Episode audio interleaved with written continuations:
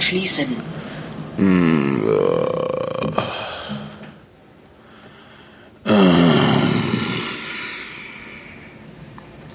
Etage minus eins. Türen öffnen.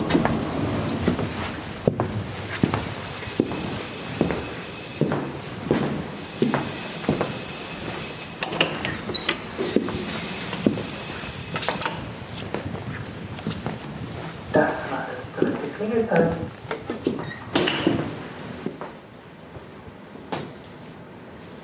Ich bitte Komi Tobu zu Bühne mit freundlichen Ersuchen. Komi Tobu, bitte. Schon wieder daraus.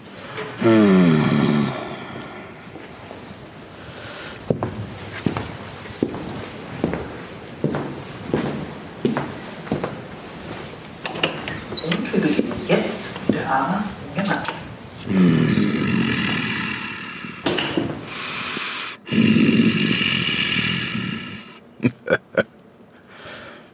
Es ist ein Amphitheater. Abends eine Vollmondnacht. Es war ein heißer Tag. Die Leute sind ausgelassen, unterhalten sich noch angeregt vor der Vorstellung. Warmes Licht von Laternen und Feuerspiele. Dann gibt es ein Orchester. Das Orchester fängt an zu spielen. Spielt einen Monochord. Am besten in Des. Und wird immer leiser. Ich trage einen purpurroten Mantel. Darunter prangt eine weiß-goldene Paradeuniform, würde ich sagen. Natürlich mit einem angemessenen Säbel, das ist klar. Eines Königs oder General würdig. Das, was ich mir immer so vorgestellt habe, ist eigentlich König Salomon. Da habe ich Bock drauf. Das finde ich gut. Na, ein paar heftige Ringe auf jeden Fall an den Händen. Siegelringe. Mein Bart ist geflochten. Meine Haare sind offen. Ja, und vielleicht reite ich rein. Sehr klassisch. Und bin dann zum ersten Mal Othello. Ich verstehe immer noch nicht, aber das ist in der Mache, glaube ich, dass ich bis jetzt noch nicht Othello gespielt habe, wo ich ganz klar sage, wer soll das sonst spielen? Das, was ich abstreife, was zu schwer wiegt auf meinem Kopf, ist die Krone, die ich dann vielleicht einfach auf den Boden werfe. Ich glaube, das mache ich die ganze Zeit. Ich glaube, dass ich das mit meiner persönlichen Krone die ganze Zeit tue. Es wird leichter dadurch, dass ich sie abstreife. Regie führen kommt ja auch von Regieren. Und ja, ich liebe das, also ich liebe es auch, regiert zu werden, ja, wenn es Sinn macht. Wenn es zu einem Ziel hinführt, das allen wohl ist. Nein, ich bin nicht mein eigener Regisseur. Das fehlt vielleicht noch. Aber deswegen bin ich ja hier. ah, das hat mein Vater schon gesagt. Du Tagträumer, wach auf. Ja, ich träume sehr viel. Sehr lucide, also sehr bildlich. Es wird mir bewusst, dass ich träume, dass ich, während ich träume, auf meine Hände und Füße schauen kann. Es ist manchmal so, dass ich auch mit Anschluss träume und dass das weitergeht und ich so gar keine Lust mehr habe zu schlafen, weil ich mal einfach nur schlafen will und nicht träumen die ganze Zeit. Also ich kann so träumen, dass die Träume dann die nächste Nacht einfach weitergehen. Und das halt auch über längere Phasen. Also meine Träume sagen mir, dass ich auf jeden Fall noch sehr viel vorhab und dass ich meine Ziele erreichen soll. Ja, ich bin mein eigener Antreiber, ja. Wenn ich in der Lage bin, die Pause so zu hören, dass die Leute mich schon fast anbetteln, etwas zu sagen. Und bevor das passiert, ich den Satz beginne. Das macht mich glücklich. Und auch mit älteren Kollegen zu spielen, bereitet mir sehr viel Freude. Ich freue mich über jeden, mit dem es Freude macht, einfach zu spielen. Ohne dass es um irgendwelche Issues geht, sondern einfach wahre Spielfreude. Und ich glaube, das hat jeder von uns. Herbert Fritsch. Der ist für alle auch eine Hausnummer, besonders wenn er irgendwas nicht erklären kann und das vorspielt und alle sagen, "Mm, bitte, Bitte spiel's nicht vor, weil es ist einfach so gut. Da kommt man nicht ran. Das ist dann einfach sehr frustrierend. Aber der Kollege Koch ist auch ein sehr lustiger Typ und das bereitet wirkliche Freude auch so zu sehen, wie das so in dem Körper drinsteckt und was es für Menschen sind, die einen auch protegieren und befeuern, irgendwie das Beste aus sich rauszuholen. ja, ich glaube, dass ich lustiger bin, als ich glaube, dass ich es bin. ja, es äh, gibt schon Leute, die meinen Humor nicht begreifen, zumal der halt auch auf dem schwarzen Humor und auch sehr sarkastisch sein kann. Und wenn es jemanden gibt, der das Recht hat, sich in die Tonne zu klopfen, dann bin ich das. Ich bin zu allen gleich böse, wollte ich was sagen.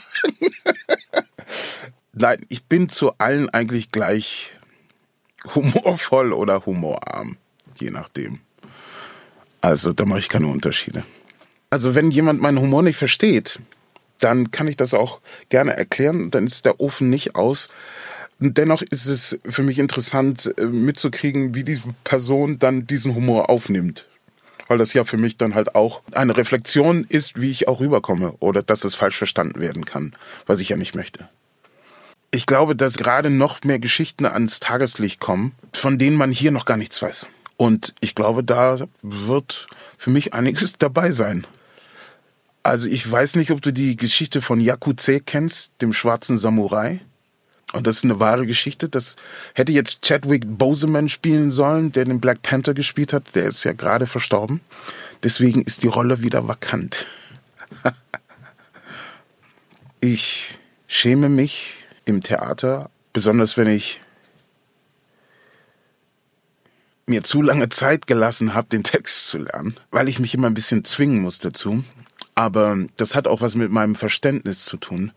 Ich muss, glaube ich, immer wirklich auch verstehen, was ich sage. Und wem ich sage und wofür ich sage. Und dann macht das für mich Sinn. Aber Texthänger zu haben, finde ich äußerst peinlich im Theater. Da könnte ich im Boden versinken. Ich möchte nie wieder erleben, dass so ein Haus wie die Volksbühne mit so einer guten Zeit von der Politik klein gemacht wird und dass unsere Kollegen von einer Stadt so behandelt werden, wie das in Berlin passiert ist. Das fand ich entwürdigend. Das Haus hat gebrannt vor Energie und vor Lebenslust und auch Freude und auch politischer Reflexion und Inspiration. Also es war super. Und dann so abgezogen zu werden, was danach auch passiert ist, lächerlich. Das darf nie wieder passieren. Ich will alles machen. Alles, was geht. Ich vergesse auch, wie viel ich schon gemacht habe. Und das finde ich gut. Das öffnet nämlich den Raum für mehr. Mehr Kreativität oder vielleicht auch sich inspirieren lassen, auch mal weitergeben, was man mal wusste oder weiß. Ich habe mal gelehrt, ich habe mal äh, zwei Jahre Theaterspielwerkstätten geleitet in Oberhausen mit Kindern, mit Jugendlichen mit Migrationshintergrund und das hat mir sehr viel Freude bereitet. Da ist auch sehr viel passiert. Beide Seiten waren dankbar, also ich war dankbar und die Kids waren dankbar und das fehlt mir ein bisschen.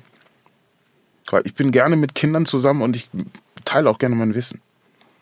Ich lerne auch gerne dazu. Gretchenfrage. Ja, die ist dann natürlich, wer bin ich?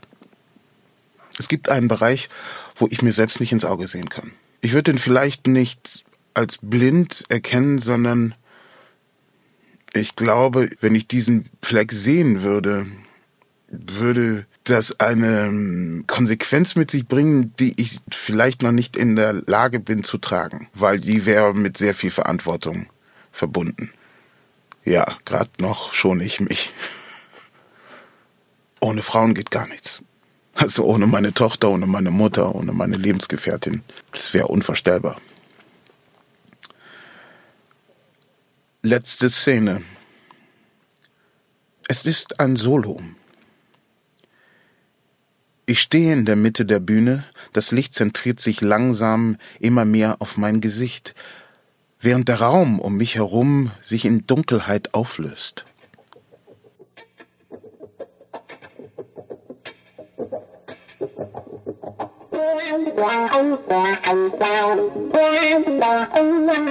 Ich